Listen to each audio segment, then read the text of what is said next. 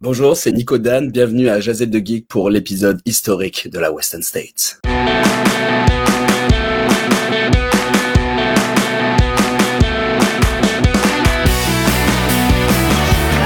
messieurs, votre gagnant, c'est 110 Si tu commences à te sentir bien en courant un ultramarathon, fais-toi-en pas, ça va passer.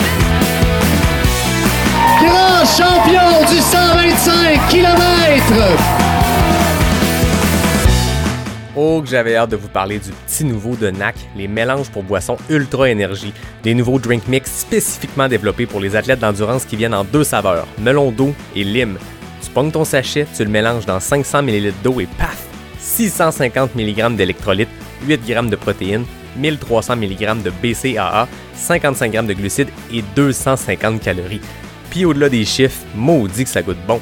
Pour l'essayer, ça se passe sur le nacbar.com puis je t'offre 15% de rabais avec le code promo pas sorti du bois P-A-S-S-O-R-T-I-D-U-B-O-I-S. Let's go, allez essayer ça puis je vous souhaite un bon épisode. Ouais, ben, on n'est pas sorti du bois, hein? Bienvenue tout le monde, bienvenue à Pas sorti du bois en direct. Je pense que c'est la deuxième fois que je fais ça, euh, un live euh, pour un épisode. La dernière fois c'était avec un, un certain Jean Fortier que tu connais peut-être, Nico. Euh, puis on approche en plus du Québec Mega Trail, mais là on n'est pas là pour parler du QMT, pas pour l'instant en tout cas. Journée historique euh, hier à la Western States, c'était complètement fou, Nico. Je pense qu'on s'est jamais envoyé autant de messages dans la même journée, dans deux conversations distinctes avec euh, la gang du crew de Marianne. Nous on se geekait sur le site, et on s'envoyait nos, nos, nos, nos prédictions. Puis t'as-tu vu tel truc? C'était complètement fou. C'est fou. Mais tu sais, moi je, moi, je proclamerai cette journée fériée l'année prochaine. Le Ouais. 25 juin est férié. On l'appellera la, la, la Hogan Day. C'est euh, bon ça C'était, c'était complètement débile. Mais tu sais, j'ai l'impression que tous les ans, on, on, on- tous les ans, on va commencer à faire ça juste ensemble, tu sais, de se Ouais. faire. Mais les- hier, c'était inc- incroyable, tu sais. On, on était déjà passé pas mal avec, avec Elliott l'année dernière, avec pas mal d'émotions là-dessus. Après, il y a eu Mathieu à l'UTMB. Mais là, ça, ça a pris une coche au-dessus, là, parce que c'était, euh, c'était absolument incroyable du début à la fin. Puis ces journées sont longues quand même, parce que t'es sur ton ordi à partir de 7h30 du matin. Ouais. Tu commences à regarder, puis, euh, non, c'était, Une chance qu'elle a fini vite. On remercie Marianne d'avoir closé ça rapidement. Une grosse troisième place. Euh, euh, combien? euh, 18 heures et des poussières? Parce que s'il avait fallu que ça soit plus long, puis ça aurait été correct, mais on n'aurait pas survécu là. Là, on s'est couché quoi? Il- moi, je me suis couché, il devait être 3 heures du matin, 2h30. Ça valait la peine. J'étais même pas fatigué. J'étais hypé devant mon ordi. J'étais arrivé dans mon lit en me disant... Je suis levé depuis 7 heures à regarder mon ordi, je vais m'endormir comme ça. Puis non, man, t'es sur ton hype, t'es... Ah, moi, je me suis endormi direct. là. Ah, ok. Moi, Marianne, elle a puisé toutes mes émotions de la journée. là. Je, je- je suis KO. Là. Mais tu tu te réveilles au matin puis tu te dis, hey man, c'était quand même fou ce qui s'est passé hier. Là. C'est... Ouais. J'aimerais que tu me parles de, de, Marianne avant qu'on parle de la course parce que l'an passé, quand on a fait le premier Jazette de Geek, c'était juste après l'UTMB. Encore là, on était sur un gros hype. Euh, Mathieu qui avait fait une performance encore là historique. Troisième place lui aussi. Puis tu connais Mathieu dans la vie. Je veux dire, t'avais fait, t'avais passé l'été avec lui euh, lors de son, son GR1. Et dans ce crew-là, il y avait aussi Marianne. Au-delà de ce voyage-là, c'est des gens que tu connaissais depuis longtemps. Parle-moi de, de Marianne comme athlète euh, à l'approche de cette course-là. Comment tu comment tu la voyais performer, là, sachant pas que maintenant elle a fini sur le podium? C'était comment t'envisageais sa course, euh, la connaissant? Mais tu sais, on, on connaît la, la force de travail de Marianne. Puis tu sais, c'est, c'est con, mais ils sont pas, ils sont pas amis pour rien, Mathieu et elle. tu sais. Ils sont très, ils sont très passionnés dans ce qu'ils font. Ils sont très acharnés puis très cartésiens sur ce qu'ils font aussi. Là. Mais euh, on se l'était dit dans nos prédictions. Là, on, va se leur dire. Tu sais, oui, c'était un choix du, un choix du cœur quand même. On l'avait mis. Toi, tu l'as mis première. Moi, je l'avais mis cinquième. On avait fait un choix du cœur. Mais tu sais, moi, je suis pas étonné du tout. Là. Pour être honnête, je suis vraiment pas étonné. Puis on va se le dire, si elle s'était pas blessée il y a quelques années, moi je le dis toujours à tout le monde, ça aurait été une des meilleures du monde. Puis Ouais. je pense qu'elle aurait à côté Courtenay sur pas mal de compétitions, certainement. Ouais. Puis, euh, puis tu c'est une fille en or, tu c'est une boule d'énergie. tu. Tout le monde l'a vu hier, tu quand tu regardais le, le feed de Ryan Run Far à chaque fois, les gens ils disaient, tu sais, Marianne vient de passer au Ravito, puis elle souriait. tu. Exact. C'est euh, c'est ça qui était fou, c'est chaque tweet que Iron Fire faisait, puis on remercie Iron Fire parce que le, le live de, de Ultra Live était tough, ultralive.net, ils font le tu je veux dire, ils font le, la meilleure job qu'ils qu'ils peuvent dans un contexte où il y a pas de signal nulle part, mais c'était dur ça, puis des fois t'avais des gens pas rapport euh, qui étaient euh, deux centièmes, mais qui popait dans le top 5, là, tu disais d'où il sort celui-là, puis finalement c'était pas lui, mais Iron Fire ont fait une, couverture en, sur Twitter qui est exceptionnelle, chaque top 10 à chaque ravito, puis chaque fois qu'il mentionnait Marianne, il y avait tout le temps une mention de son énergie, tu. T'as le tweet qui dit, euh, peu importe, là, euh, Ludovic Pomeray vient de passer au ravito, euh, il semble bien. Point. Photo. Marianne Hogan, c'est genre, Marianne vient de passer, sourire aux lèvres, blablabla. Tu sais, le monde était hypé, puis nous, on, on, la connaît, Marianne, dans la communauté trail au Québec. Je pense que la série d'épisodes avec elle a permis de la faire connaître encore plus. On s'est parlé, la reine et moi, six fois pour jaser, creuser sur des sujets. Puis je pense que chaque fois, les gens, leur coup de cœur pour Marianne grandissait de fois en fois. Nous, on la connaît. On, je, raconte tout le temps les chips à l'UTHC, à quel point elle était hypée, alors que tout le monde crashait à la mi-parcours. Elle était hypée. Mais là, le monde a découvert Marianne. Elle avait fait des grosses performances à Cape Town, à Bandera, mais c'est des courses qui sont peu suivies, à part par une poignée de geeks. Puis déjà, dans les articles recap de ces courses-là, on parlait de l'énergie de Marianne Le Sourire, mais là, hier, sur le plus gros stage d'ultra aux États-Unis, en Amérique, puis dans, le monde, là, les gens ont découvert euh, la Marianne qu'on connaît, puis cette boule d'énergie-là. Puis finalement, on a vu dans le chat après, puis je pourrais y revenir quand je parlerai avec Marianne post-course, mais elle a eu des, des creux de vague, elle a eu des moments difficiles, des problèmes de digestion, mais dans les ravitaux, sourire aux lèvres, euh, boule d'énergie, c'était c'était beau à voir. Ah non, c'est puis tu sais maintenant ils vont commencer, ils vont déjà ceux qui s'y connaissaient, ils savaient que quand ils voyaient le nom de Marianne sur une start list, fallait faire attention. Ouais. Mais là, je peux te dire qu'ils vont faire très genre, genre en août à l'UTMB, ça il y en a qui devraient avoir peur là parce que ça ça va aller vite. Ah, c'est ça, on va l'avoir sur ces listes-là. Tu sais, quand tu gagnes Bandera, quand tu finis euh, deuxième à Cape Town, les gens sont comme ah, ok, on connaît pas ce fille-là, elle arrive, deuxième place à Ricana, trois ans de, de trou dans son dans son CV, puis tu recules 2017, des grosses performances, mais bon, il y, en a plein d'étoiles finantes dans le trail, des, des, des athlètes, euh, des hommes, des femmes qui, passent, qui ont deux, trois grosses performances qu'on voit jamais, mais là, elle vient comme de cimenter quelque chose de, c'était pas juste du hasard, elle pas, elle a pas eu une bonne journée à Bandera, puis voilà, c'est tout, c'est, est solide course après course depuis Arikana l'année passée, puis là, hier, euh, troisième place, arrivé à Auburn, faire le tour de la track. Puis encore là, avec son crew, il y avait quatre, euh, quatre, cinq euh, gars avec leur t-shirt NAC. Et dans le dos, il y avait une belle dinde qui était imprimée. C'était malade. Moi, j'ai hâte d'entendre Marianne me parler de tout ce qui s'est passé avec son crew parce que je pense qu'on en a eu, euh, on, en a vu quelques bribes pendant la course dans le télécast qu'on pouvait voir, mais je pense qu'il y a de la, il y a des niaiseries qui s'est dit, ça devait être, comme dirait Yvan Leroux, il y avait du DNM à haut débit d'après moi là. Mais tu sais, connaissant les deux clowns avec qui elle était en, pacer, ouais. pour vrai, je, serais vraiment pas étonné qu'on entende vraiment des belles, là, parce que mm. les deux, là, mais tu sais, à la fin, tu sais, à la fin, un bon choix. Puis tu sais, Marianne, c'est comme ça aussi, tu sais, au lieu de prendre peut-être des gens, tu sais, on dit pas qu'ils sont pas performants, c'est quand même deux gars qui sont genre extrêmement performants, tu sais. Mais tu sais, elle aurait peut-être pu genre aller demander à Salomon de leur ramener genre deux, trois gars, là. Ouais. Encore une fois, elle a fait le choix aussi du cœur en se disant, moi, je vais être accompagné dans ce truc-là par deux gars que je connais. Puis c'est, ça devait être débile. Tu sais, quand on voyait les, les vidéos qu'ils nous envoyaient, on savait même qu'elle avait passé la troisième avant même que tout le monde le savait, tu sais. Donc moi j'avais texté, j'avais texté Dylan Bowman, je fais ben là, euh, elle est troisième là. si tu veux le dire, elle est troisième, elle est plus, elle est plus quatre. Hein. Mais je pense que Dylan, c'est des, des, amis, des connaissances ou sa blonde à un moment donné qui il écrivait des choses, c'était plus rapide que les tweets ou parce que encore là, Iron Fire est dans le fin fond de d'un canyon, pas de réseau, peuvent faire le tweet, mais avant que le tweet euh, arrive en onde, ça peut être long. Mais là, il se faisait filer à sa, sa, femme ou sa blonde lui, lui écrivait des choses euh, comme toi, tu écrivais Hey, Marianne vient de passer la euh, la quatrième, la troisième. Mais ouais, c'était, complètement fou. On peut revenir sur la course elle-même parce que on parle de Marianne, c'est un plateau élite, autant du côté des hommes et des femmes, extrêmement, extrêmement relevé, comme à chaque année.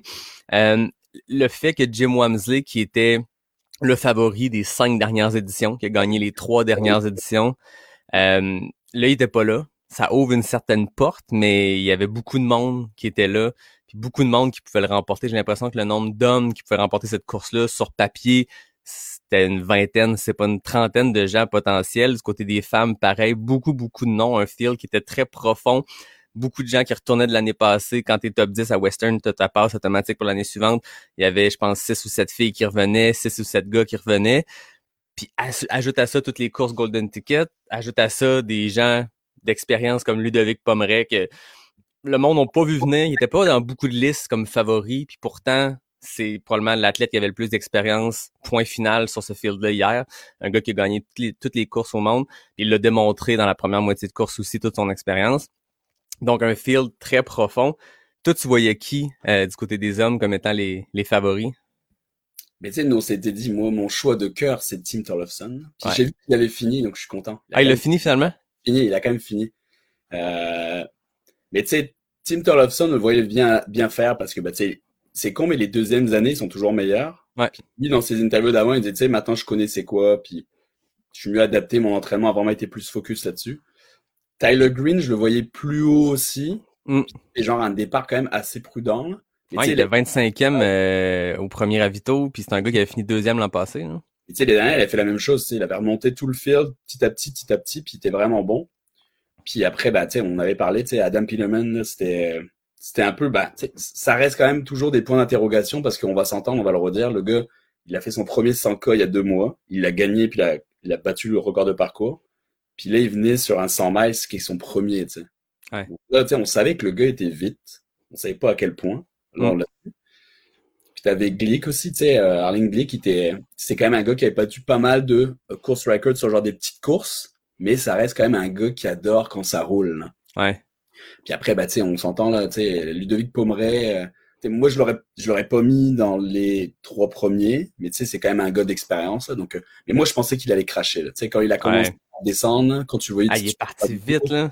Ouais, il est parti. Tu sais, c'est un, un, un montagnard, c'est un gars qui a remporté l'UTMB, c'est un gars qui a remporté la Diagonale des Fous.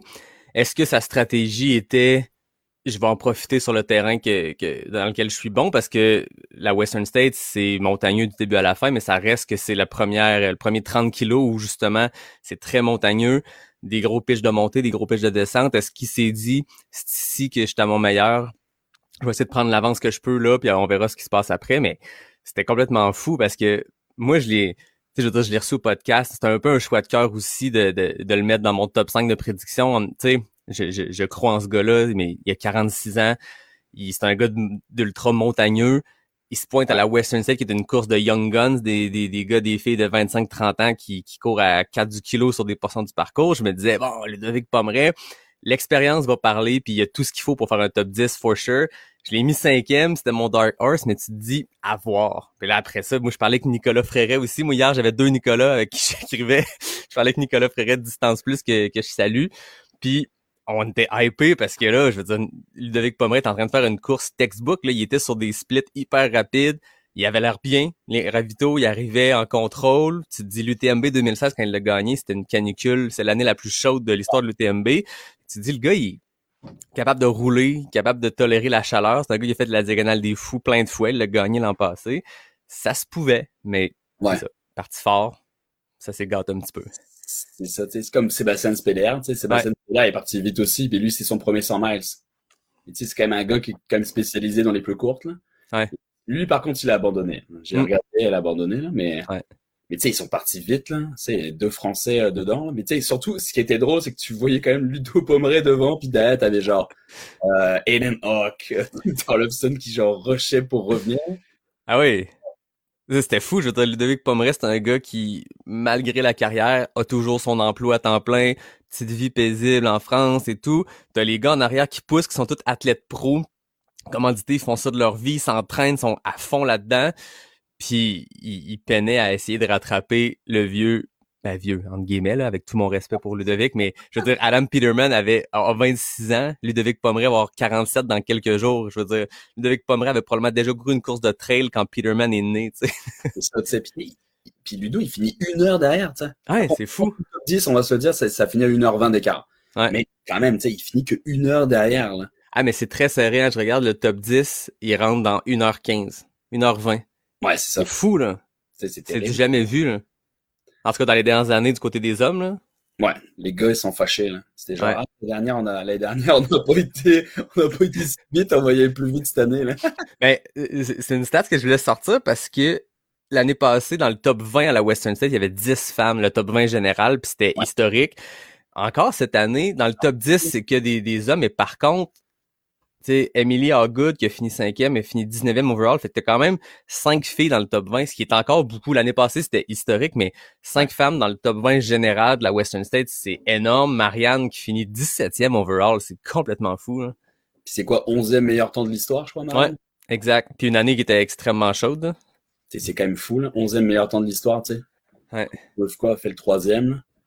Non, c'est... Tu sais, Ouais. les, les gars, c'était ça. C'était, il y avait un seul gars en dessous de 16, c'était Jim. Puis après ça, le reste, c'était un, c'était un carnage quand même. Ouais. C'est quand même Ah, impressionnant. là. Très impressionnant. Puis c'est comme ça qu'on parle de, c'est comme ça qu'on parle du fait qu'il y avait beaucoup d'athlètes, dont Marianne, qui en étaient à leur premier euh, 100 miles. Puis c'est quelque chose de quand même assez particulier. C'est une stat qu'on a entendu euh, de la part de Dylan Bowman qui, qui animait le, le télécast euh, justement de la course que c'était pas arrivé depuis 1985 qu'un homme remportait Western State à son premier Western State. Et là, on a un gars qui remporte à son premier Western State, mais à son premier 100 miles point. Puis il y en avait plusieurs dans le field quand même comme ça, dont Marianne. C'est extrêmement impressionnant. Je pense que c'est une course qui, on l'a vu avec les années, il faut la faire quelques fois avant de la maîtriser. Jim, ça y a pris deux, euh, deux explosions historiques pour réussir à la gagner. Euh, Scott Jurek qui l'a gagné sept fois consécutives, ça y a pris une mauvaise course au début. Ouais. Anne Trayson qui l'a gagné 12 ou 14, j'ai un blanc. Euh, 14 fois, je crois. 14 fois. Elle a eu deux DNF, en tout cas deux contre-performances. Je pense que c'est une course qui... Euh, tu as besoin de la dompter avant de la maîtriser. Les dernières années nous l'ont prouvé à tous les égards. Tous les gagnants, les gagnants, c'est des gens qui, qui s'étaient cassés les dents une fois ou deux avant. Mais là, Adam Peterman. Puis je pense pour ça que les gens le mettaient pas favori partout. Même Non. si sur papier, il est la meilleure cote ITRA, la meilleure cote UTMB en ce moment au monde. Ça reste que le gars avait jamais couru de 100K il y a deux mois. c'est complètement fou. Je sais pas si t'avais vu une stat, il y avait une stat, ils avaient sorti un tableau, euh, ils avaient fait un tableau de vote, de savoir combien de personnes mettaient genre, ah, cette personne-là va finir première, etc. Je vais essayer de te sortir Piloman où il est. Piloman, il y a quand même, tu sais, il a eu le, il était troisième du panel de vote. OK. Tout le monde avait mis Hazen en premier. Ah ouais. En fait, leur podium, eux, c'était Tollefson, Hazen, Green, Ox, Peterman. Et dans les filles, Marianne avait quand même été citée sept fois pour être première, mais elle était douzième dans le total de vote. OK. Mais tout le monde avait mis Roofcraft. Donc, Ouais. ça- Ben, tu sais, Rootcraft avait remporté la course, euh, avait fini deuxième, pardon, l'année passée. Puis encore là, quand on parle de faut euh, la dompter avant de la maîtriser cette course-là, je pense que l'année passée, euh, pardon? C'est pour ça que j'ai mis mes billes sur Team Tollefson. Ben oui, mais Tim Tollefson était aussi celui, outre euh, Ludovic Pomeray, qui avait le plus d'expérience parce que c'est un gars qui a deux podiums à l'UTMB. Euh, puis il était plus un gars d'ultra montagneux, mais là, je pense qu'il fait le switch. C'est un gars qui vient de la région. Lui, quand il court vers Auburn pendant la course, il court pas juste vers la ligne d'arrivée, il court vers la maison. Il, il- je veux dire, il allait à l'école secondaire, il allait là, tu sais, Ouais. il était tout près. C'était le, le homeboy, c'était le, le- le local que tout le monde voulait voir euh, remporter. Puis c'était celui qui avait probablement le plus d'expérience après Ludovic Pomeray, qui avait complété des 100 000. Qui, puis tu sais, ses troisième places à l'UTMB, c'était des troisième places textbook, tu sais, des courses courues Ouais. intelligemment. Euh, tu sais, il a fini troisième l'année probablement la plus relevée de l'histoire de l'UTMB, derrière euh, François et Kylian. C'est un solide coureur. Puis dans les dernières années, il, il s'était tourné vers de la, la course de l'ultra plus rapide. Il avait remporté Javelina en Arizona, qui est un profil qui peut ressembler un peu plus à ce que Western States est. Ouais. Donc, c'est sûr que Tim Tollefson était un des favoris. Puis c'est tellement un gars, tu sais, on, on parle de Marianne depuis tantôt, à quel point elle a une personnalité qui, qui fit avec le trail, qui, qui, qui fait que tout le monde est son coup de cœur. Tim Tollefson est pareil. Tim Tollefson, je, je sais pas qui hier euh, écrivait sur Twitter que c'est c'est le, le gendre que toute belle-mère veut avoir. C'est le, le. Le gars qui, qui, qui, qui, qui est smart, qui est humble, qui est généreux, qui, tu sais, je veux dire, il a fait un podcast avec euh, Dylan Bowman, justement, Ouais, puis les préféré. gros frissons, là, il parle de santé mentale, il parle de, puis de ce qu'il a vécu dans les dernières années, puis c'est, je veux dire, ce gars-là, il, il est parfait, puis on voulait tous le voir gagner, puis c'est parti remise encore là. là. Je suis content de voir qu'il est fini. Ouais. Ça, c'était quand même cool, tu sais, parce qu'il y en a, il y a plein de gars, tu sais, ils peuvent tirer la plug si ça va pas, là. Ils tirent la plug puis ils se disent c'est bon, là, tu sais. On s'entend quand t'arrives pas à voir ton objectif, là, l'ego, il prend le dessus puis il dit, OK, je ferai pas au top 5, bah, qu'est-ce que je fais, tu sais? Ou je fais Ouais. pas top 10 parce que pour eux, top 10, tu reviens. Tu sais, il aurait pu se dire, bah non, je fais pas top 10, je peux juste m'arrêter, là, puis Quand même fini 21e en 20h41. Mais tu sais, j'avais vu une stat aussi, moi, qui, a- qui était sortie, là. Cette année, il y avait 80% des gens que c'était leur première fois. Ouais, ouais, c'est vrai. Il faut aussi, tu sais. Ouais. C'est quand même des grosses stats, là, tu vois. Mais tu sais, ils expliquaient ça aussi dans le fait que maintenant, tu as plus de courses qui font des golden tickets. Tu as Ouais. plus de chances de pouvoir y aller. Donc, ils s'attendent à ce que, ils s'attendent à ce que maintenant, ça, tu sais, il y a, il y a quand même beaucoup d'écart à chaque fois à Western State, souvent entre, sais, le premier dixième, tout ça, là. Puis ils s'attendent à, ce que ça se resserre de plus en plus. Parce que ça va être de plus en plus des gens, genre, qui, qui vont fucking vite, là. Mais c'est parce que c'est des grosses pointures, tu sais, je veux dire, euh, euh, Tim Tollefson, 21e, euh, après ça, euh, mentionnons-le, parce que hier, c'est une belle journée pour les Canadiens à la Western State. Ah oui. Reed Coulsett, qui avait remporté le QMT, un ancien marathonien olympique, 17e à son premier 100 miles, avec un temps très, très respectable et impressionnant de 19h27. Puis, Tu sais, c'est des grosses pointures, puis ils sont en dehors du top 10. C'est, c'est complètement fou, là. Ah, Et les Canadiens ont vraiment bien fait hier parce qu'on parle de Marianne, de Marianne, mais ça reste que en deuxième place, il y a Elsa McDonald, qui une fille qui a 41 ans, je crois. Euh, ouais, 41, ouais. 40, euh, de son dossard. ouais, exact, 41 ans, 241, qui finit deuxième. Je pense que Marianne a surprise, mais comme tu dis, beaucoup de personnes l'avaient mis dans leurs prédictions. Elsa, je l'ai pas vu dans ben ben des prédictions. Tu sais, dans l'article d'Iron Fire, elle était comme à la fin dans une liste de noms, genre, voici aussi des filles qui pourraient bien faire, point. Elle était dans une liste, mais là, Elle était 15e dans le pôle des spécialistes. Imagine. deuxième, c'est vraiment très impressionnant. Puis encore là, des grosses pointures chez les femmes. Je veux dire, Camille Bruyas, c'est une deuxième place à l'UTMB l'an passé, finit dixième, donc est-ce qu'on va la revoir l'an prochain? Cathy Asmuth, une solide euh, coureuse qui avait fini cinquième en 2021, finit neuvième. Camille Heron qui finit enfin par dompter cette bête-là qui est la Western State. Camille Heron, c'est la plus grande coureuse de 100 miles piste au monde. Elle a le record de vitesse du 100 miles en 11 heures et des poussières, je crois. Que quand il l'avait vu passer au 30e kilo, là, il se disait, man, c'est bon, elle a passé la partie la plus technique. Ouais. Elle peut être dangereuse sur la suite, là, mais. euh, Exact. Une fille qui est extrêmement rapide sur, sur du plat, finit huitième, grosse performance là aussi. Emily Howgood qui a, ben tu sais, Marianne finit troisième, mais Lucia Buller, la Suisse, et Emily Howgood, euh, la, la fille du Zimbabwe qui vit maintenant aux États-Unis, 4 5e, extrêmement proche de Marianne. Là. Elle a fini trois minutes derrière Marianne.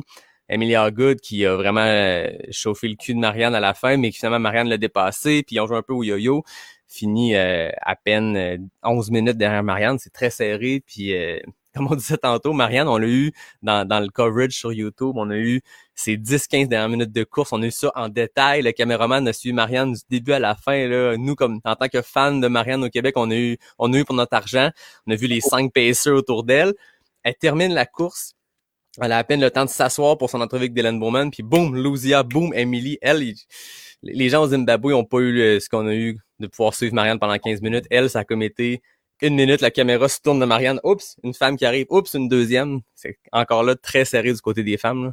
Ah, c'était, c'était terrible. Tu sais, quand tu la vois arriver, là, tu te dis, allez, Marianne, dépêche-toi, là, parce que je pense que- même eux, ils le disent, ah, on n'est pas sûr de où aller, la quatrième, là. Mais, euh, À un moment donné, il filmait derrière, puis on voyait une lampe frontale qui était vraiment pas loin, mais c'était pas, euh, c'était pas une coureuse finalement, mais mais euh, c'est ça, on, a- on en a eu pour notre argent hier pour la fin, là. C'était, c'était quand même vraiment cool de pouvoir avoir la, la fin. Puis, tu sais, on souffrait pour elle, tu sais, on voyait que c'était dur, là. Tu sais, on voyait qu'elle avait poussé jusqu'au bout, là. ouais. C'était, c'était, c'était magnifique à voir, pour vrai. C'est- C'était, moi, je disais, c'est comme je l'ai dit hier, tu sais, par message, là, c'est notre sport, il est beau. Ouais. C'est- Ah non, c'est- c'est un méchant sport quoi, dans lequel on est là puis euh, c'est- tu- tu vois l'entraide avec le crew tu Exact. vois c'est toute l'énergie qu'il y a eu là sur euh, quand ils passent la ligne d'arrivée qu'ils se font tous un gros câlin c'est- con mais cette énergie là on on l'a pas vu dans les autres coureurs Non. il y a eu de grosses euh, de grosses mêlades après là là t'as vu que c'était genre un gros travail d'équipe Ouais. et là, Ben, Il y a Root Croft qui a quand même une arrivée assez épique avec ses trois dinosaures. Oh man, c'était fou. Là. Elle expliquait quoi? Genre, si elle arrivait en tête, elle expliquait un peu l'histoire. Genre, si elle arrivait en tête à cet endroit-là, elle se faisait escorter par des dinosaures. C'est un truc de ses amis. Mais moi qui gros pas de dinosaures, moi je veux la même chose. Tu sais, euh, j'essaie de motiver mes amis pour faire ça. Ben là, tu Mais- fais le Bromont Ultra cette année, fait que là, je suppose que au lac Gale, si t'es, euh, si ça se passe bien, les dinosaures embarquent à ce moment-là. Mais euh, mais ouais, elle expliquait ça. Elle expliquait qu'il y avait un truc. Je pense que si elle arrive à Noens Bridge en tête, les dinosaures l'accompagnaient pour genre le dernier mile. Puis c'était c'était quand même assez drôle parce qu'au début, moi je pensais que c'était un fan bizarre. Ouais. Après, il y en avait trois sur la Ouais, c'est ça. C'était quand même fou. hein. Mais une course comme ça, tu sais, la Western State, c'est la Western State. Tu sais, c'est, c'est le plus vieil ultramarathon à ce jour. Euh, c'est le premier 100 miles. Il y a quelque chose, tu sais, si on, on est là à se parler aujourd'hui, toi puis moi, si on est dans ce sport-là aujourd'hui en 2022, c'est parce qu'il y a un dos dans 71 qui a décidé de courir de Squaw Valley jusqu'à Auburn avec des chevaux. C'est devenu ce que c'est devenu la Western State. Puis ils ont réussi à garder ce côté-là hyper authentique. Je veux dire, là-bas, je voyais qu'il y a trois bénévoles pour un coureur. Il y a plus de 1500 bénévoles. Puis il y a un waiting list. C'est dur d'entrer dans la course pour le tirage au sort, pour la courir, mais c'est aussi difficile d'être bénévole, imagine. C'est tout ce qui est dans cette course-là nous fait rappeler à quel point notre sport est beau parce que c'est un petit field, c'est 385 coureurs, puis c'est une exception pour quelques années, parce que d'habitude c'est 369 c'est des ravitaux mythiques, c'est c'est vraiment roots, même si c'est la plus grosse course en termes de, de, de, popularité. Je veux dire, t'arrives dans les ravitaux, puis c'est les chars des crews qui sont parqués un peu sur le side. Euh, c'est c'est ça, tout ce qui se passe à la Western State est mythique. Je veux dire, tu regardes les arrivées euh, autour de la piste, puis il y a quelque chose de, de mythique dans le fait de quand tu vois les coureurs arriver sur l'asphalte, tu vois qu'ils souffrent parce que là, ça fait des, des kilomètres qu'ils courent sur de la trail, ils arrivent sur de l'asphalte, ils courent tout cassés, ils sont contents parce que l'asphalte veut dire qu'on arrive, qu'il reste 1.6 km d'ici la track. Tu arrives dans le stade, tu fais un tour de piste, un petit 400 mètres, la foule est là, puis la foule continue. Si on regarde le télécast en ce moment, parce qu'il reste en ce moment 32 minutes avant le dernier cut-off, euh, C'est la Golden Hour, là. la- cette heure-là est complètement folle. Ça, c'est la Golden Hour, c'est la best, là. Ouais. On va le mettre sur le coup. Les gens Ici, qui là. veulent mettre ça en, en, en Ah non, c'est la suis meilleure. mêlé. Je suis mêlé. C'est, c'est 10 à 11, mais heure de Californie. Fait qu'il en reste encore quand même longtemps. Mais pour les gens qui écoutent, là, si vous voulez regarder un truc beau, Ouais. il y en a souvent qui finissent à 10 secondes de la fin, là, puis c'est genre très douloureux à regarder, mais c'est Ah beau. ouais. Mais de 13 à 14 heures, c'est la fin. Mais Ah. en ce moment, c'est ça qui est beau de la Western State. Puis moi, une des histoires que j'aime le plus, c'est Scott Jurek qui l'a gagné 7 ans en ligne de 99 à 2006. Et chaque année qu'il a couru la Western State, il a campé à l'arrivée. Il est arrivé, il arrivait en 15 et 16 heures, peu importe. Puis il campait. Puis il était là pour accueillir chaque coureur jusqu'à la fin. Puis il y a plus d'ambiance le jour quand c'est justement le Golden Hour puis les dernières personnes qui terminent, comme tu dis, à 15 secondes euh, du cut-off. Il y a plus de monde dans le stade que quand euh, Jim Wemsley arrive, quand Adam Peterman arrive ou quand Rude Cruff arrive. C'est complètement fou. C'est fou, là. Ouais. Mais euh, histoire drôle, Jean-Philippe Lebeau, là, qui son frère le fait. Et, et, genre- et d'ailleurs, Francis l'a fini, et il l'a fini en dessous du 24 heures. Complètement fou. 23h18. Francis Ouais. Lebeau, c'est euh, on élève notre chapeau. Euh, le deuxième Québécois à avoir terminé hier, 73e position. Grosse eu- performance. Moi, j'ai quand même une, un truc privilégié, c'est que Jean-Philippe, à chaque fois, il m'appelait, tu sais, donc il m'a appelé Ah ouais? sur la course, puis il me montrait les ravitaux, puis il me disait, man, c'est trop cool, c'est... Puis euh, ils ont eu au 90e kilo un bénévole très sympa, qui s'appelait Scott Jurek. Ah oui. Il y a une photo de Francis complètement démoli avec Scott Jurek. Mais apparemment, Francis était, a fait ça comme un champion, il était top shape, là. Ah oui. Euh, Mais ouais, ouais, tu sais, c'était son objectif. Son objectif, c'était euh, c'était sub 24. Euh, les autres Québécois, moi j'ai vu que Vincent Gauthier avait, avait abandonné. Après, je sais pas pour les En autres. fait, ouais, euh, Suzanne est toujours sur le parcours. Ok. Suzanne vient de passer au 90e mile Oh, nice. à 26 heures, fait qu'il lui reste 4 heures, 3h59 exactement 16 kilos. pour faire 10 miles. Ouais, 16 kilos en 4 heures? Donc, Suzanne est en excellente posture. On va pas la jinxer, on touche euh, du bois pour elle. Mais 4 heures pour faire 16 kilos, si elle est pas trop euh, amochée, grosse performance là aussi. Finir cette course, on s'entend, c'est c'est un accomplissement. Ceux qui le finissent en moins de 24 heures ont la Silver Buckle. Euh, mais finir cette course en 30 heures, tu sais, euh, oui, c'est roulant. Oui, c'est en descente. mais C'est une course extrêmement difficile pour plein, plein, plein de raisons. 30 heures, c'est rapide comme cut-off. Ouais, c'est vraiment rapide. Quand ils pensent, c'est vraiment rapide. Puis tu sais, les conditions qu'ils ont, c'est vraiment, c'est c'est extrême. Ouais. Ils en parlaient dans les previews de la course. Ils disaient que d'habitude, les Canyons, dans la semaine avant Western States, ils, ils refroidissent dans le sens où il fait moins chaud la nuit. Ils étaient genre dans les 60, là. Mais là, c'est resté dans les 70, 75. Donc ça fait qu'ils avaient pas le temps de réchauffer avant que la journée reprenne. Donc ils disaient que c'était ch- Ouais. c'était très très chaud, là. Mais c'est Olivier qui nous a écrit que il se rendait dans les ravitaux puis euh, tu sais, sur la voiture, il- c'était plus de 100 Fahrenheit. Là. Fait que c'est euh, Il nous a écrit qu'il peut faire cuire un œuf sur l'asphalte. T'imagines, nous, hier, il faisait quand même chaud au Québec, là. Ouais. Moi, j'y pensais hier quand j'étais, c'est la seule fois où je suis sorti de ma maison, j'étais prendre un petit job, puis je, tu sais, je pensais à la chaleur, puis je fais, eh mon Dieu. Ouais. Tu sais, ça doit pas être agréable. Tu sais, l'année passée, on a couru ensemble au Québec Mega Trail, qui était une journée extrêmement chaude, dans les 30 degrés dès le départ. Oui, c'était extrêmement chaud, mais quand t'es dans le bois, dans un single track, dans le sentier des Caps, oui, c'est chaud, oui, c'est c'est humide, la, la, la, la forêt conserve la chaleur, c'est tough, mais t'es jamais exposé. Je veux dire, la plupart du temps, à part quand tu te rends jusqu'à Saint-Tite-des-Caps, tu reprends la route, le reste du temps, t'es au moins à l'ombre. Mais les canyons, c'est exposé du début à la fin. C'est 45 degrés qui te tapent directement d'en face. Faut que t'aies une bonne casquette. là. Peut-être tu les vois, là, les, les, les techniques, euh, les techniques de, de refroidissement, là, étaient quand même assez intéressantes, là. Ouais, parlons-en. Tyler Green, il a ressorti sa veste, euh, sa veste. Il y a Drew Holman qui avait ressorti la même veste, parce qu'ils sont Ouais. Sponsorisés Nike tous les deux, là. Mais moi, j'en ai vu une super belle qui est quand même très, très intéressante. C'est que tu mets une ceinture, tu sais, tes ceintures ventrales, Ouais. mais tu la mets au-dessus de ton chandail et tu fous les glaçons dans le chandail autour. OK. Ouais, c'est pas mal. Puis Puis la aussi, ceinture fait que les, les, les glaçons ne tombent pas. Quand même fort. il y a eu la technique du sac d'hydratation loadé avec de la Ouais. glace. Ouais, ça, on a vu ça. J'en ai vu un autre parce qu'il y a une marque qui fait des sacs d'hydratation qui sont genre devant et derrière. Ouais.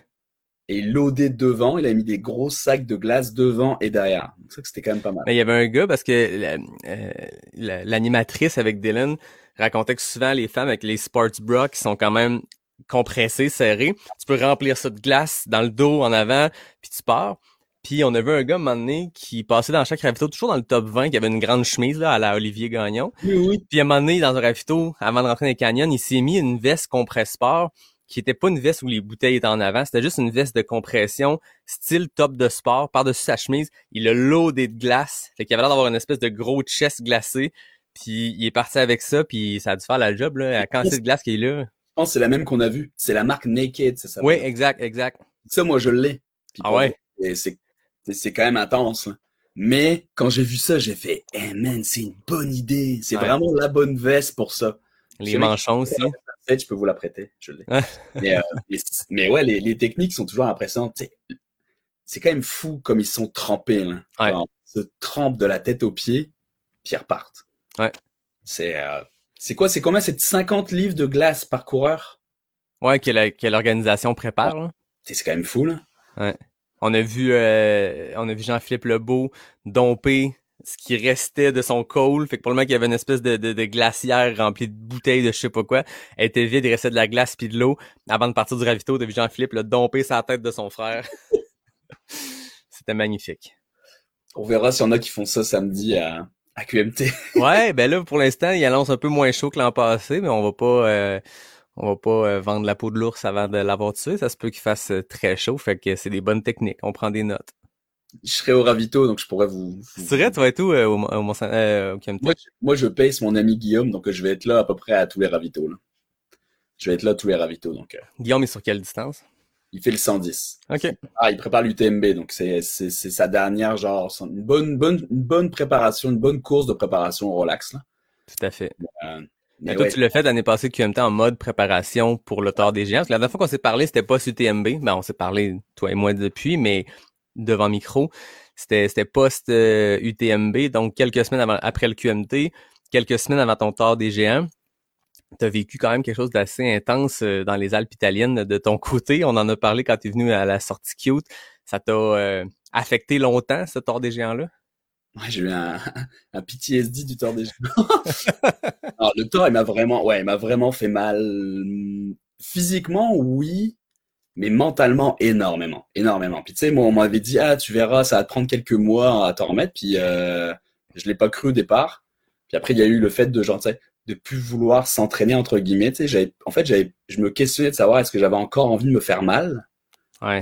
C'est- C'est quand même c'est quand même une grosse question, tu sais, parce que quand tu cours longtemps, ben c'est sûr qu'à un moment donné tu vas avoir mal. Puis moi je me questionnais sur le fait de savoir est-ce que j'ai vraiment envie d'y retourner là-dedans, là? Est-ce que j'ai vraiment envie de refaire des distances où je vais avoir mal? Puis, euh, puis ça a duré longtemps, tu sais, ça a duré euh, pff, tu sais, je pense que j'en suis sorti en février mars. Ah, c'est long, là. Euh, où là, je me suis dit, bah, tu sais, en fait, ça a ressorti quand je me suis inscrit au Gaspésia. Je me suis dit, allez, tu sais, faut, faut remettre un objectif, peut-être que ça va repopper. Puis, euh, puis Gaspésia, ben, j'ai eu ma réponse. tu sais, Ça a été extrêmement dur. Je pense que ça a été Ouais. la course la plus dure mentalement au- que j'ai faite au Québec, littéralement. Ah ouais. Parce que c'était absolument dégueulasse. là. Jean-François a fait une super belle job de, de, de balisage. On ne s'est pas perdu. Et il n'y a jamais eu d'hésitation. Mais c'était les conditions étaient horribles. Ouais. on, on a pris de la pluie incroyable. euh, Les sentiers étaient absolument dégueulasses. Mais tu sais, j'ai fini ça mentalement. Je me suis jamais posé la question de savoir est-ce que je tire la plug parce que c'est horrible? Donc après, quand j'ai fini ça, je fais, c'est bon. Là, je sais que j'ai envie de nouveau de me refaire mal. Ouais. Mais, euh, mais oui, ça a été dur. Pour vrai, il faut pas sous-estimer le fait que une course peut vraiment te drainer mentalement. Puis je pense qu'il faut le prendre le temps de, euh, bah en fait, il faut prendre le temps de se laisser le temps de l'encaisser puis de se Ouais. dire, et c'est pas grave, non, on, on- on reste jeune puis ça reste du plaisir. Mais, euh, mais ouais, faut pas sous-estimer ça. tu sais. Donc les gens qui vont faire des gros gros défis, etc. Laissez-vous le temps après de décanter, vraiment analyser toutes les émotions que vous avez eues, puis aussi euh, analyser mentalement, genre, est-ce que c'est vraiment ça que vous voulez faire? Tu sais, moi maintenant, c'est con, mais Tort des géants, c'était exceptionnel. Oui, l'expérience était folle, mais c'est pas mon type de distance. tu sais. Ouais. Je pense pas que j'ai envie d'y retourner là-dedans. tu sais. Des fois, je me pose la question, mais, euh, mais non, je pense pas. Ah, C'était un bon test, au moins le Gaspésia. Quand on s'était vu, c'était c'était le mercredi avant la course, puis tu me disais, j'ai pas refait de longue, longue depuis euh, le Tour des Géants. Le Gaspésia, ça va être un test, puis t'étais euh, dans un état d'esprit, je te sentais, euh, on va aller voir, on va aller voir si ça me tente de recreuser là-dedans, parce qu'on le sait, là, que ce soit le Tour des Géants de 300 quelques kilomètres ou euh, peu importe quelle distance, on finit toujours par avoir à creuser un peu ce trou-là, puis même si ça fait mal, il faut continuer à creuser, mais ça, ça a un impact mental Ah c'est oui. certain. Puis t'es allé vérifier en Gaspésie si tu voulais encore creuser le trou. Puis euh, bonne nouvelle, t'as l'air d'un gars qui, qui est prêt à creuser ce trou-là. En fait, je pense que le trou est déjà très profond. ouais, c'est ça. Donc, de l'expérience avec la pelle et le pic. Mais c'est con, mais regarde, moi, je pense que j'y suis allé, puis on va être honnête, j'y suis allé sous-entraîné au Gaspésia, puis je le sais. Mais je préférais y aller sous-entraîné que surentraîné, puis je Ouais. me suis toujours dit, à l'expérience, je, je, je connais mon corps. Puis les 20 derniers kilos, j'étais capable de pousser, tu sais. Ouais. Là, j'étais genre, j'étais j'étais même heureux, tu sais, je souriais dans les 20 derniers kilos, je fais, hey man, je peux pousser, tu sais. Ouais. Même après 17 heures, je suis capable de relancer, puis c'est genre un super, super bon signe. Puis j'en ai parlé avec Marianne en plus cette semaine, puis elle m'a dit, elle fait, tu sais, c'est bon signe, ça, c'est un bon training pour Bourmont, là. C'est un bon training que tu viens de faire. Mentalement, c'est bien de se remettre en selle, puis de voir de, de quoi on est capable aussi, là. Exact. Ouais. Ben, moi, j'ai fait les deux l'année passée back-à-back. Ben, back-à-back, tu sais, Gaspésie, on l'a fait ensemble euh, en, en juin, puis, euh, puis Bromont un peu plus tard. Puis, tu sais, c'est deux courses complètement différentes, mais mentalement, moi aussi, encore à ce jour, le, le Gaspésia 100 est ma course la plus difficile mentalement. Euh, même plus que mon DNF ou QMT, c'était plus, parce que, parce que je l'ai fini, mais j'étais amoché, puis c'était, c'était rough, mais tu, tu creuses très profond dans ce trou-là, tu te fais mal, mais tu te bâtis quelque chose qui peut te servir plus tard pour après ça, quelques mois plus tard, aller à, à puis une course qui est un peu plus clean, dans le sens où, tu sais, le Gaspésia, c'est, c'est de la boîte, c'est, c'est, un parcours qui est extrêmement difficile. Chaque pouce carré de ce sentier-là est difficile. Bromont, c'est d'autres choses complètement. First, c'est un 160. Deux, c'est beaucoup, beaucoup de dénivelé. Mais les sentiers sont un peu plus clean. Mais d'être allé jouer dans le vase profondément, autant mentalement que physiquement avec le Gaspésia, d'arriver après ça à Bromont, ça peut être un, un excellent test. Puis, euh, Des briques que tu poses, là. C'est Ouais. des briques que tu poses, faut voir ça comme une maison, puis c'est des exact. que tu poses. Mais c'est sûr que, tiens, on le redit, le Gaspésia, là, les gens qui veulent s'inscrire, ne sous-estimez pas cette course. Oui, le dénivelé est pas énorme, mais c'est, c'est, c'est, moi, pour moi, c'est la course la plus difficile du Québec, c'est sûr. Ouais. Ah, pas de doute. Pas de doute. Mais bon, Puis- ça pose, ça pose des jalons si jamais on veut faire la Western State un jour. Ouais, ben c'est des grosses briques qu'on pose. Moi, euh, tu sais, ça fait quelques années que j'attends cette CCC-là que je fais à la fin de l'été, puis c'était l'objectif. Moi, quand j'ai commencé à courir en trail, quand j'ai eu la piqûre, c'est à cause que j'ai regardé l'UTMB 2018, puis j'ai eu comme cette piqûre-là. Ça fait longtemps que je courais, mais là, ça a comme été, je veux aller faire ce course-là, je veux aller dans ces distances-là. Là, c'est fait, j'ai fait un premier 100 mètres, la CCC s'en vient. Puis, pas que je cherchais mon, mon purpose, là, parce que j'adore courir, puis même s'il existe plus jamais de course, je continue à courir, puis je le fais pas pour ça, mais ça demeure que tu te dis, OK, là, cette année, c'est la CCC, ça fait trois ans que je build up vers ça parce que Ouais. c'est reporté. Là, c'est quoi mon, mon prochain step. Tu sais, c'est quoi la prochaine patente que je veux viser? C'est pas des plus longues distances. Ouais, j'ai pas besoin d'aller essayer le tard pour savoir que pour l'instant. Le pas. pas pour l'instant. Je suis jeune, peut-être que dans 10 ans, je vais dire le contraire, mais là, j'ai le goût d'explorer ce 100 kilos, ce 100 000 là. Mais là, d'écouter la Western State aussi intensément, puis de s'y préparer, puis de parler avec Marianne depuis janvier, je la connaissais, je l'avais suivi ce cours-là, mais là, j'ai comme quelque chose de me dire, ouais, ça, c'est, je veux dire, là, j'ai 31 ans, j'ai deux tickets dans le chapeau euh, en décembre cette année. L'an prochain, ça va être 4, 8, 16, 32, ça continue d'augmenter, c'est exponentiel. C'est sûr que d'ici mes 40 ans, si je fais des courses qualificatives chaque année, c'est sûr, depuis d'ici mes 40 ans, c'est sûr que je la fais, la Western State. Tu sais. Ça, je me dis, c'est l'objectif. C'est l'objectif. C'est les courses qualificatives. Moi, c'est con, mais j'en ai pas cette année, puis j'aurais eu 8 tickets. Ah ouais. Et dis-toi que c'est con, hein, ce que je viens de dire, parce que je me suis dit, hey man, je pourrais, je pourrais limite m'inscrire à, à, QMT 110, juste pour eh, Tant qu'à passer ton ami, c'est sur, euh, sur le dernier 30. Ah, je suis genre, non, je ferais pas ça. Mais, euh, mais ouais, moi, je perds mes tickets. Là. Les tickets 8 cette année. Un petit tu sais, j'étais genre, ah, man. Il n'y a pas quelque chose que tu peux trouver un peu plus tard? Je sais pas, ce que Bromont, Bromont donne pas, tu sais. Non, Aricana avant, c'est tête avec Bromont, là. Aricana, c'est tête. Parce que je veux vraiment être genre, je veux vraiment ah bien à Bromont. Mais Aricana, c'est tête. Après, est-ce que, hein, ce que les inscriptions, c'est jusqu'à novembre, hein? Ouais. ouais. sais, après, une course qualificative en novembre. Il y en a beaucoup, au moins la State, des courses qualificatives. Ouais. C'est, si tu veux, de, un gars comme Eric Dehay qui, qui pousse fort pour aller faire la hard rock. Euh, chaque deux ans, il faut qu'il se trouve une course qualificative. Euh, ils sont tough, là. Il, il, est allé à Cruel Jewel. Euh, ça se compte sur, euh, sur deux mains les courses proches dans le nord-est des États-Unis qui peuvent qualifier pour ça. Western State, ben, déjà au Québec, on a Aricana QNT qui, qui se qualifient, dont le QMT 110 et 160. Donc, on a comme trois épreuves dans, dans, dans le coin, en tout cas dans la région de Québec euh, et les alentours qui peuvent, mais je me dis c'est, c'est peut-être ça l'objectif, c'est peut-être ça le next step, puis euh, j'irai célébrer mes 40 ans. je sais pas, ça prendra le temps que ça prendra, mais... Ouais. Parce qu'en général, c'est quoi? C'est 100... Ben après, il y en a qui sont chanceux, là. Ouais. c'est 5 à 8 ans. Ils disent la, la, plus grosse... Parce que j'ai regardé en rigolant, là, il y a beaucoup de personnes qui ont été tirées avec un ticket, là. Ouais. Mais ouais, c'est ça, cette année, il y en avait beaucoup. Ben, Suzanne, Suzanne, qui c'est son cas d'ailleurs. Euh, Vincent Gauthier, je sais pas. Euh, mais Francis Lebeau, je crois que c'est la première fois qu'il l'essayait. Francis Lebeau, l'histoire très drôle de ça, c'est que c'est moi qui lui ai appris qu'il était. Enfin, je l'ai appris à Jean-Philippe, puis Jean-Philippe a appris son frère. On était à la Racine d'Or, on était en Oui, c'est ça. Je dis à Jean-Philippe, tu sais, connais-tu Francis Lebeau? Il dit, bah ouais, pourquoi c'est mon frère? Ben, Il va à la Western States.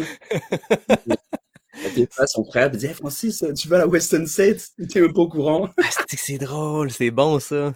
Ah, c'était bon, c'est pour vrai. Aïe, aïe. Alors, je te dis, là, on était, on était en haut avec Théo, Benoît et Martin Dagenet, puis c'était à mourir de rire.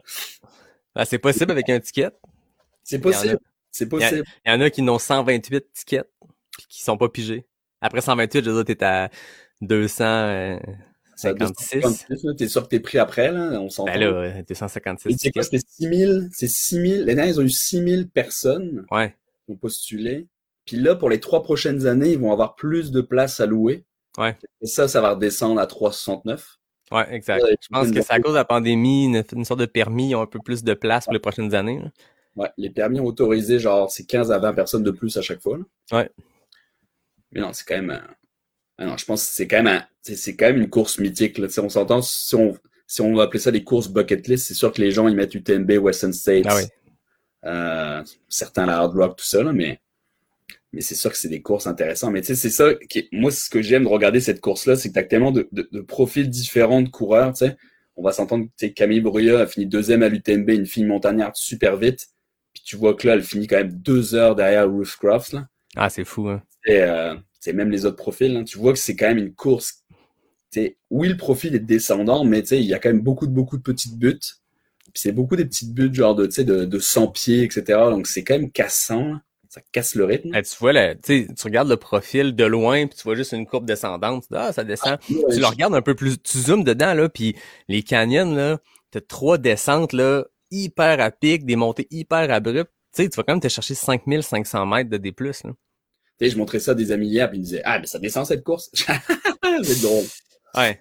T'as 7000 de descente, t'as 5500 de montée, c'est, pas descendant, là. C'est pas, euh, c'est pas roulant, là. C'est pas le, marathon du Nord, Devilson. Après, tu descends à Eldorado, là, c'est un méchant drop, mais après ça, Ouais. Bluff, man, c'est un, t'es genre un 1500 pieds de montée. là. 1500 pieds, c'est genre, je sais pas, 600 mètres de D+. Ah, c'est un Mont-Saint-Anne, ceux qui sont de la région de Québec. Plus à 45 degrés, euh, en plein dans le soleil, sur euh, 5 kilos? Ouais. Euh, bonne chance. Ah, c'est ça. Ah non, c'est, c'est loin d'être une course qui, qui est roulante, euh, euh, rapide. Je veux dire, les sentiers sont, sont beaucoup moins techniques, fait que les gens peuvent, peuvent rouler, mais ça reste que prendre 600 mètres sur 500, sur 5 km, ça peut, ça peut rouler comme tu veux. T'es pas, euh, t'es pas, euh, t'es pas à 5 minutes du kilo, là. T'es en power hike, puis ça fait mal, puis il fait chaud, puis ça te tape, là. On a envoyé les vidéos de Marianne hier, elle courait, là. C'était quand même Ah oui. comme fou, là, la vidéo avec Tom Duhamel qui nous a envoyé, là. Mm. Quand même derrière, en rushant, là. Ah, c'est, c'est impressionnant. On a Richard Turgeon qui nous dit salut les boys. Richard qui a terminé la Western State il y a quelques années avec un silver buckle lui aussi. Donc on le salue Richard. Maxime Simard, je sais pas si tu connais. Ah, je crois un petit peu. un petit peu dans le chat, il nous dit bonjour.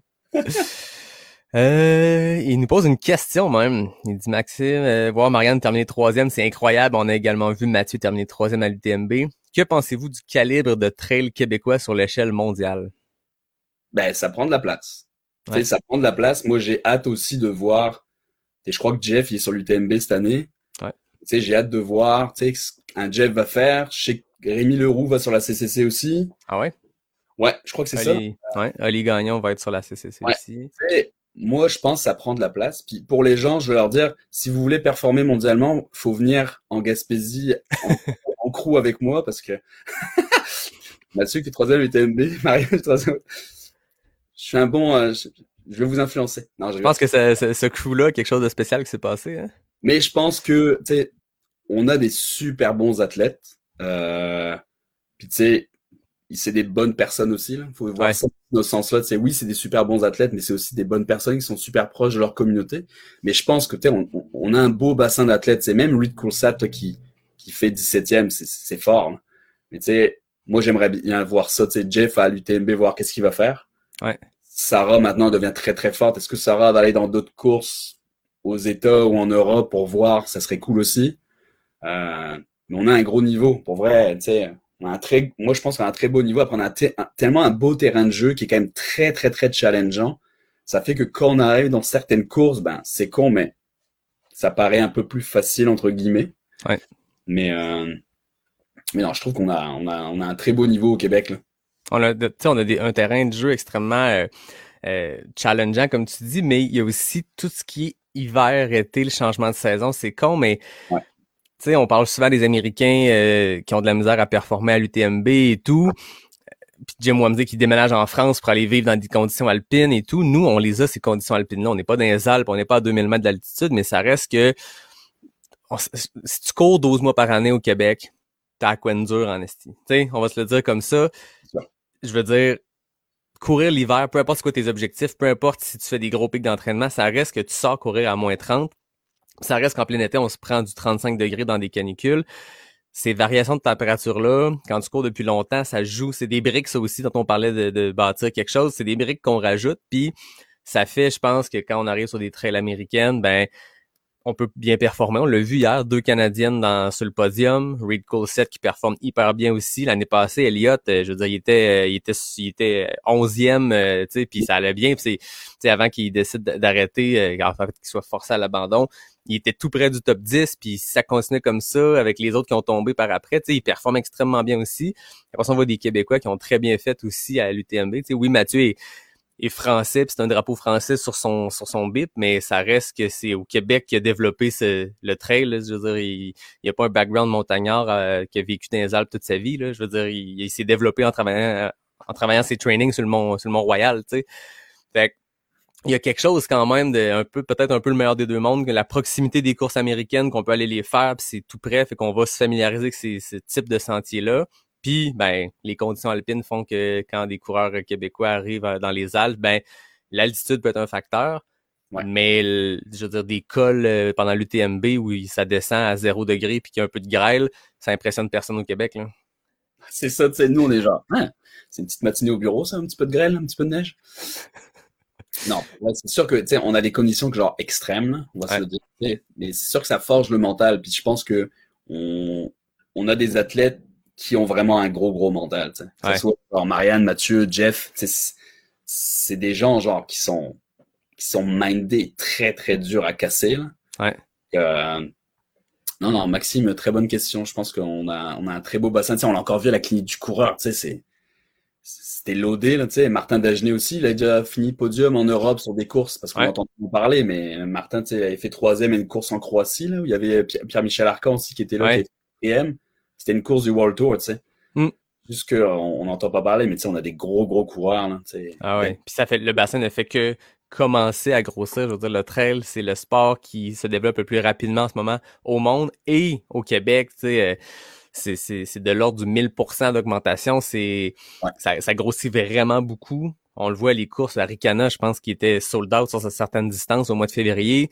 Euh, Ouais. QMT la semaine prochaine, il va y avoir du monde à la messe. Puis euh, tu sais, le Gaspésia revient d'une édition historique avec euh, quasiment 1000 coureurs qui sont déplacés à percer. Je veux dire, tu- je veux dire, le monde sont partis de partout au Québec, partout au Nouveau-Brunswick, convergent vers Percé pour faire une course extrêmement difficile, challengeante. T'as 1000 personnes qui ont aligné leur vie, ont pris leurs vacances pour ça, sont déplacées vers là. Tu sais, il y a un engouement gigantesque, fait que on va continuer d'en avoir des Québécois qui performent bien, puis des Marianne qui performent sur le plus gros stage mondial, euh, des Mathieu qui font pareil.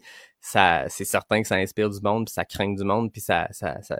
quand c'est des personnalités en plus comme ça, je pense que ça donne encore plus le goût de se lancer dans ce sport-là. Tu sais, quand nos, nos, nos athlètes élites qui nous font rayonner à l'international sont en plus des personnes qui qui ont cette humilité-là, cette humanité-là, ça fait juste comme renforcer le, le sentiment d'appartenance, puis ça craint que le monde à essayer des choses un peu folles. là. ben, ça ouvre des portes. Ouais. Ça ouvre des portes, puis avec l'heure des réseaux sociaux et tout ça, tu sais, c'est beaucoup plus médiatisé, puis on le voit plus. Mais tu sais, comme tu disais, le trail évolue tellement, tu sais, on voit, on voit tellement de nouvelles courses au Québec, tu sais. Il y a eu Ouais. des cour- une course à Victoriaville la semaine dernière qui était en même temps que le Gaspésia, tu sais. Un 65 kilos, il y avait un 65, un 30. Tu sais, Il y a plein de nouvelles courses qui s'installent. Donc, euh, oui, le sport prend vraiment une grande ampleur, tu sais. Faut pas qu'il grandisse trop vite. Mais, euh, mais tu sais, il y a beaucoup de maintenant, on, va encore faire plus attention. Il y a beaucoup de gens de différents sports qui viennent, tu sais, des triathlètes qui viennent, tu sais, Antoine Jolicoeur des Roches qui vient, Ouais. Euh, des gars de marathon qui commencent à venir en trail, Enfin, tu sais, euh, Mélodie qui va super vite, qui vient en trail. Tu sais, euh, Jonathan Albon, il vient de gagner le, le marathon du Mont Blanc, tu sais. C'est un Ah, gars de c'est fou, hein. C'est c'est quand même terrible, hein, tu vois que le, le sport attire. Ouais. Le sport attire, puis c'est bien.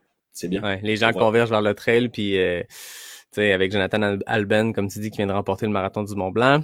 Ryan Atkins qui, qui euh, trempe son, son gros orteil tranquillement dans le trail. On l'a vu au Golden Trail World Series. C'est le plus grand athlète de Spartan Race de l'histoire, point. C'est un Canadien anglais qui vit au Québec. En tout cas, c'est un Québécois, je veux dire, il vit au Québec et tout. Euh, ce gars-là, s'il décide de venir faire des courses de trail, il va éclater à l'échelle internationale. là. Je veux dire, le gars, c'est une bête de montée. Il y a toutes les FKT d'un White, c'est c'est une bête. Puis à date, il a juste trempé son gros orteil dans le trail, mais s'il se décide d'y aller all-in, ça n'aura ça pas rapport. Là. Ouais. Mais je crois qu'il il devait pas venir sur QMT les dernières. Il devait Ouais, sur QMT. sur le QMT, c'est Marco Bédard qui m'en avait parlé au podcast. Je pense qu'il y avait eu un- c'est lui qui l'avait invité, c'est des gars de, de Spartan euh, à la base, puis je pense qu'il y avait un conflit d'horaire, mais ça aurait pas été la même course l'année passée. J'aurais aimé Ouais. le voir sur le compte. Mais je pense qu'il était sur le 110. Ah, mais oui, t'es sur le 110. T'as Ouais. raison. On l'aurait vu. On l'aurait vu. Note. il serait parti comme une Non. balle. On aurait vu sur la ligne de départ. On a, on, on- toi puis moi, on a pu voir Reed Colsett juste parce qu'il s'est trompé puis il a fait 10 km de trop puis au Cap Griban ou Cap Salut, on l'a vu passer comme une balle au ravito. Moi, j'étais genre, Euh, man, quoi, là? Qu'est-ce qui se passe? c'est qui ce gars-là qui se réveille à mi-parcours puis qui décide de... Hey, on a Jean-Philippe Lebeau dans le chat qui nous dit que Francis et lui nous écoutent directement de la chambre à Auburn. Yes, salut les gars. Félicitations euh, Francis. C'est euh, c'est fou là. Moins de 24 heures à la Western State. J'espère que t'es content de ta course, j'espère que t'es fier. T'avais un pacer de luxe, Jean-Philippe Lebeau quand même. Euh, toi qui es coureur lui aussi. Je pense que c'est, ouais, c'est- c'est- il- Jean-Phi, euh, j'aimerais bien ça aussi qu'il me paye à un moment donné. Je pense que ça serait extrêmement drôle. Extrêmement drôle. Ouais.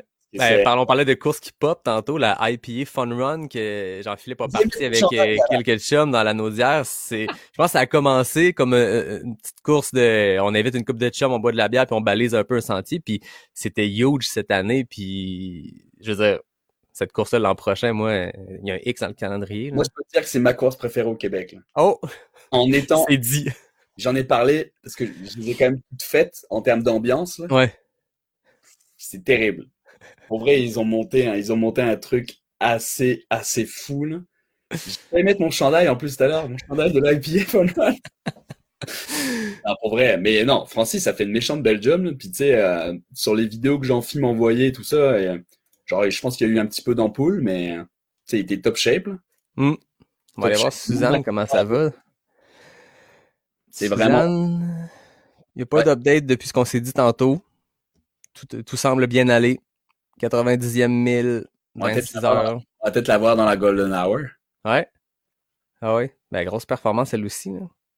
Fille qui s'entraîne, je veux dire, euh, quand je l'avais rencontrée, quand je l'avais accueillie au podcast, euh, elle savait qu'elle s'en venait sur la Western State. Puis c'est une fille qui, une Québécoise qui vit maintenant à Val d'Isère, en France, fait qu'elle disait, je sais même pas où je vais trouver du plat pour réussir à, à faire des fractionnés ou tu sais, des, je veux Ouais. dire, ça reste que quand tu te prépares pour la Western State, tu peux pas juste faire du power hike euh, dans des cols à Val d'Isère. Faut Ouais. qu'il y ait un peu de vitesse quelque part, mais elle habite dans une, elle- je pense qu'elle avait une option d'une route de 300 mètres, euh, pas montagneuse, puis sinon le reste c'est des des caps alpins, mais à voir en ce moment comment elle réussit à, à- à compléter cette course-là, je pense qu'elle elle a trouvé la recette pour se, se préparer pour ça.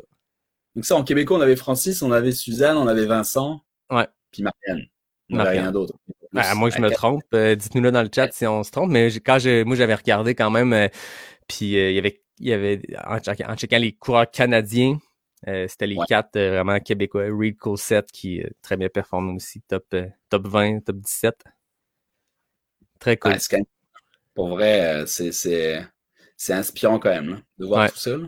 Ah non, ça craint. C'est le fun, l'ambiance. euh, la, tu sais, la Western State, c'est le début de la saison qui commence. Là. Il y en a plein qui s'en viennent. Puis, tu sais, là, on parle de la Western, de la Western. mais Il y avait quand même des d'autres grosses courses euh, euh, en fin de semaine. La Lavaredo, encore là, un plateau, eh, plateau explosif. Ça avait aucun sens. Je veux dire, tu me disais, ou c'est ou Nicolas Fréry qui me disait que Mathieu était même pas dans les 10 favoris. Le gars finit troisième à l'UTMB, puis Mathieu était même pas dans les 10 favoris tellement le plateau était élevé. Ah, Mathieu a terminé cinquième place, c'est c'est immense là. C'est la la la Varedo, c'est toujours un c'est toujours la course, euh, je pense pré UTMB qui a le plus gros plateau de coureurs, puis euh, grosse performance là pour Mathieu. Là. Parce que vu comment c'est placé, c'est bien, tu sais, c'est bien placé, là. Fin juin. Deux mois avant.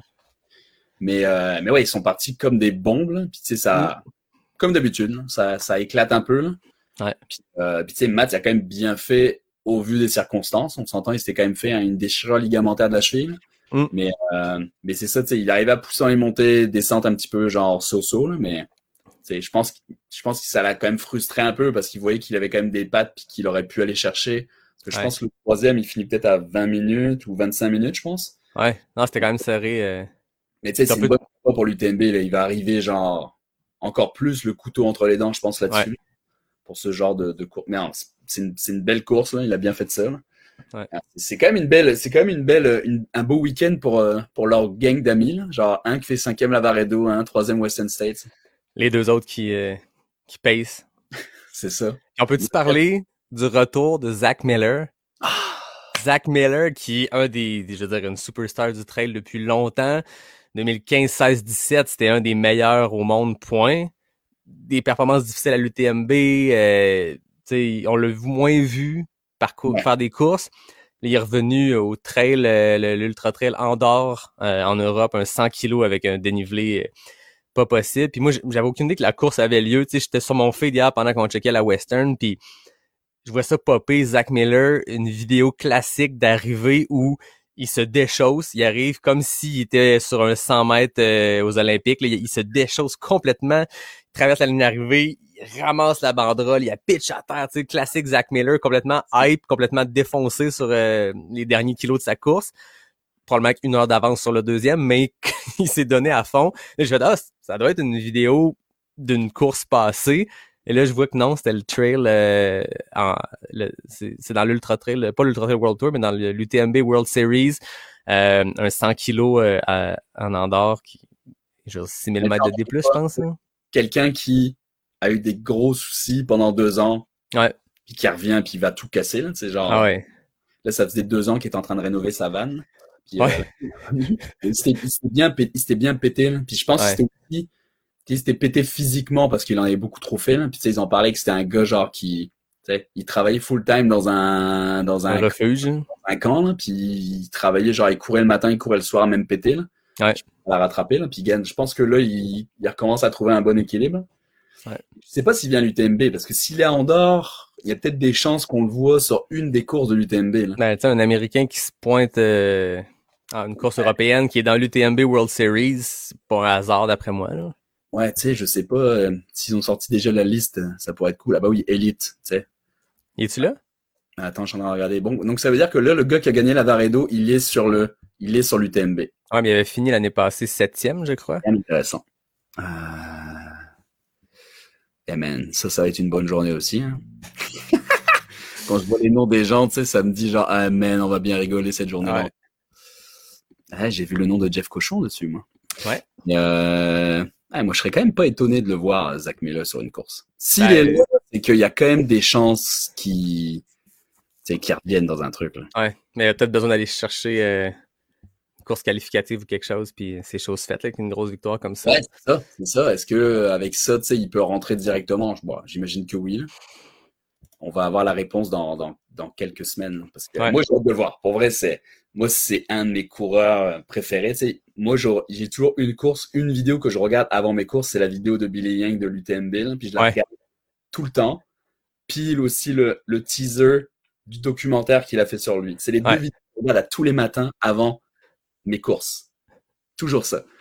Parce que le gars, c'est juste genre la, la, la passion puis le grit jusqu'à la fin. tu sais, on, le dit classique Zach Miller, c'est le gars qui fonce comme un gros taré à la fin, même Ouais. s'il a une heure d'avance. Ouais. Mais c'est euh, non, c'est un, un très très beau week-end pour la pour la trail. Ça, ça donne encore plus de Ouais, motivation. c'est ça.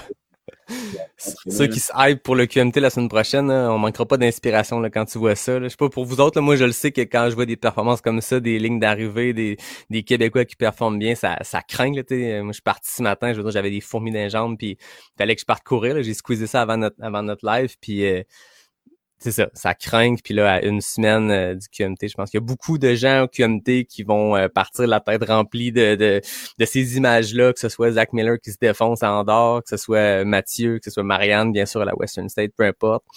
Euh, je pense que c'est un très beau week-end pour notre sport. Puis euh, c'est un plaisir, Nico, de faire ce live-là avec toi, de faire cette deuxième jasette de geek-là. Euh, toujours un plaisir de jaser. Euh, tu connais le sport mieux que n'importe qui. C'est facile de geeker avec toi, autant euh, sur Messenger pendant des courses, s'envoyer mille messages, que de parler le lendemain comme ça, euh, de la course à chaud comme ça, quand on est encore bien ben hype.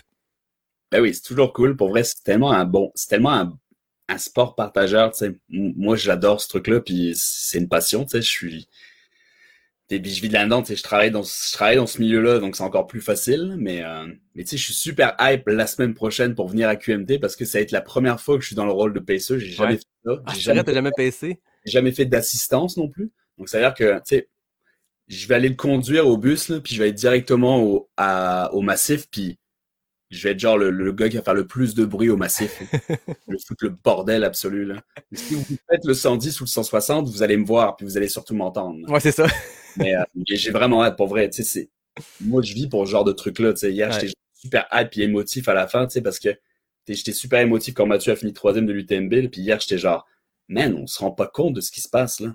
C'est, c'est des personnes qu'on voit au quotidien, puis c'est pas des personnes inaccessibles, tu sais. On parle pas de Jim Wanzi, on parle pas de Kylian, là, tu sais. On parle de quelqu'un avec qui, genre, on, on va peut-être la croiser sur le Mont-Royal. Ouais. Mais puis elle vient de finir troisième à Western States, là. Puis elle va quand même s'arrêter pour te dire bonjour. hein. Ouais. C'est, un sport magnifique, là. Un, Je pense que c'est pas tout le monde qui réalise ce qui s'est passé hier. non, C'est, vrai, c'est- quelque chose qui va avoir, qui va vraiment, tu sais, c'est con, mais ça va donner des ailes à pas mal de personnes qui sont déjà dans le sport et performent déjà bien, mais ça va aussi donner des, des perspectives à des gens qui commencent la course puis qui se disent, eh ouais, tu sais, c'est, c'est cool, une Québécoise qui finit, qui finit troisième à, à Western State, c'est, incroyable, tu sais, donc ça va donner la motivation à des gens de commencer à courir encore plus, Ouais. d'aller dans le bois puis de prendre du plaisir. là. Je serais pas surpris que dans 5 ans, dans 10 ans, on voit euh, un Québécois, une Québécoise qui remporte l'UTMB, qui remporte la Western States, qui remporte la Hard Rock, puis dans une entrevue à mon podcast, parce que je vais le recevoir, cette personne-là va me dire, ah, elle, euh, 2021-2022, Mathieu à l'UTMB, Marianne à Western c'est ça qui m'a donné le goût d'essayer le trail, puis j'ai aucun doute là-dessus. Ah, c'est sûr. Mm. On vit Hey, merci beaucoup, euh, Nico, de ton temps. Toujours, euh, toujours un plaisir de jaser, de geeker avec toi. Puis on va faire ça. hein. Quand on a parti ce, ce jaset de geek-là, le but c'était de se reparler une fois de temps en temps, post-course. Je pense que c'est le début du... d'avoir vu la shortlist du, de l'UTNB, Ouais, là. c'est ça, ça hype, hein? Ouais, ouais, ouais, ouais, c'est pour vrai, là, c'est, limite déjà hâte, là, je vais devoir, je vais devoir faire mes devoirs d'ici ça, là, mais, Mais je pense qu'on devrait, on devrait se faire un épisode pré-UTMB aussi. ah oui. Parce que je pense que hier, les gens sont, sont hypés, puis les gens m'écrivaient, puis je suis sûr qu'il y avait plein de gens qui t'écrivaient, puis le monde suivait la course et tout.